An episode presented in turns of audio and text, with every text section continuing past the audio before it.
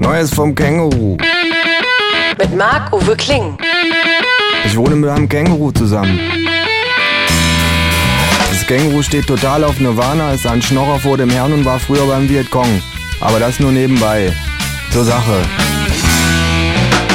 Soll ich dir mal sagen, warum meiner Meinung nach der Kapitalismus trotz all der Widersprüche und Ungerechtigkeiten, die er Tag für Tag kreiert, noch nicht untergegangen ist und das bedauerlicherweise auch in naher Zukunft nicht tun wird? fragt das Känguru. Ich sage nichts. Er geht nicht unter, weil er seinen eigenen Forderungen gemäß flexibler, belastbarer, innovativer, kreativer, teamfähiger, begeisterungsfähiger und kreativer ist als alle vorangegangenen Unterdrückungssysteme, sagt das Känguru.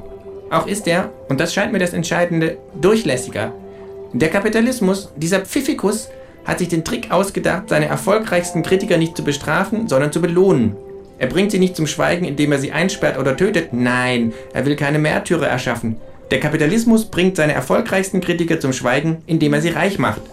Der aktive Gewerkschaftler wird zum Gewerkschaftsführer und ist damit plötzlich selbst Boss eines großen Unternehmens. Der pazifistische Oppositionspolitiker wird zum kriegstreibenden Außenminister und der kritische Künstler wird zum selbstzufriedenen Massenunterhalter. Ich drehe die Düsen meines neuen Whirlpools auf volle Kraft, nehme einen Schluck von meinem exzellenten 68er Spätburgunder, lege das Magazin mit den schönsten Golfplätzen Monacos beiseite und frage, worauf willst du hinaus? Auf nichts, sagt das Känguru. Ich plappere nur so vor mich hin. It's Fritz.